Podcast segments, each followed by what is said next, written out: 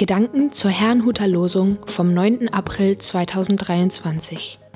Der Losungstext aus Psalm 3, Vers 6 lautet: Ich liege und schlafe und erwache, denn der Herr hält mich.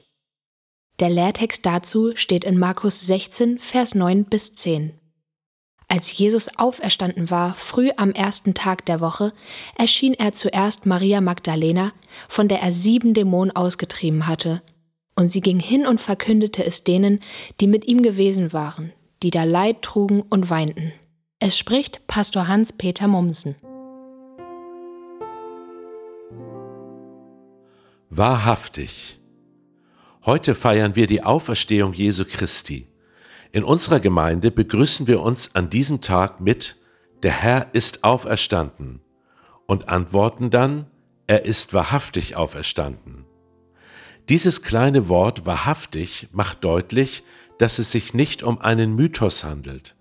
Manchmal höre ich, wie jemand auf einer Beerdigung sagt, der Verstorbene lebt in unseren Erinnerungen weiter.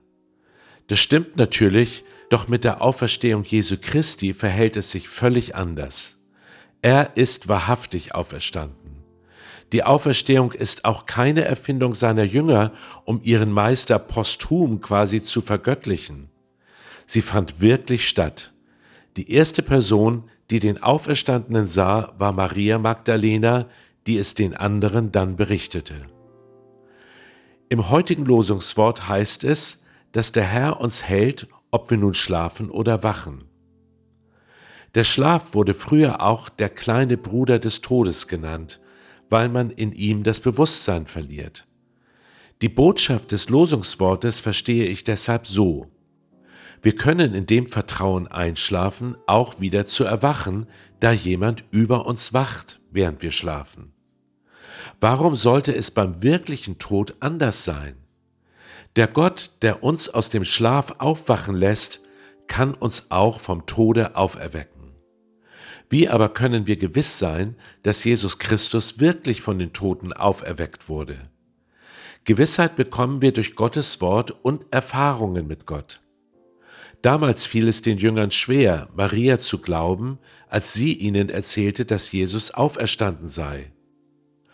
Doch dann erschien er auch den Jüngern und bestätigte das, was Maria gesagt hatte. Jede Erfahrung mit Gott, die das bestätigt, was wir in der Bibel lesen, festigt unseren Glauben, dass die Auferstehung Jesu kein Mythos ist. Und so können wir uns gegenseitig zusprechen, der Herr ist auferstanden, er ist wahrhaftig auferstanden. Ich wünsche Ihnen einen gesegneten Ostersonntag.